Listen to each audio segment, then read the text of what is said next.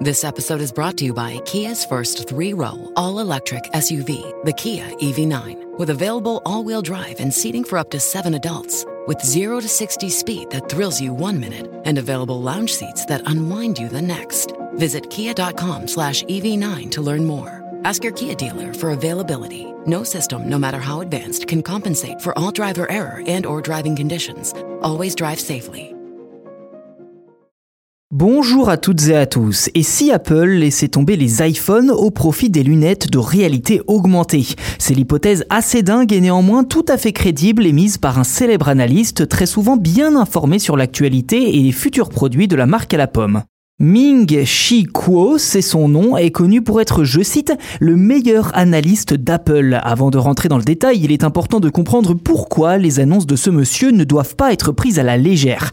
De 2010 à 2012, Kuo se fait connaître dans la presse taïwanaise en révélant notamment l'arrivée de l'iPhone 4S, l'abandon du MacBook Pro 17 pouces ou encore l'arrivée de l'iPad mini. Et à chaque fois, l'analyste prédit exactement la vérité. Sa popularité explose véritablement entre 2000 2013 et 2018 sur les réseaux sociaux où Ming Chi Kuo dévoile au monde entier les différentes feuilles de route d'Apple avec une précision et des détails qui forcent le respect.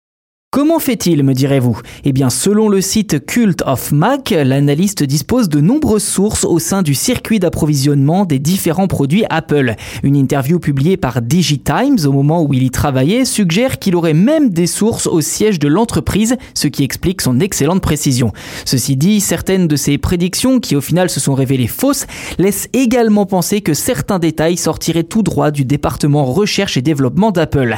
Car une piste de travail n'est pas gage de vérité concernant le produit final. La stratégie décidée par la direction, en revanche, l'est davantage.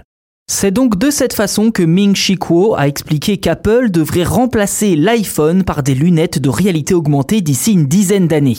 Mais pour l'instant, la marque à la pomme travaille sur la réalité augmentée avec un casque de réalité virtuelle dans les cartons, puis devrait glisser peu à peu vers des lunettes de réalité augmentée. Dans ce domaine, Qualcomm a récemment annoncé la mise en place de sa plateforme Snapdragon Spaces, qui a pour but de faire progresser les lunettes de réalité augmentée.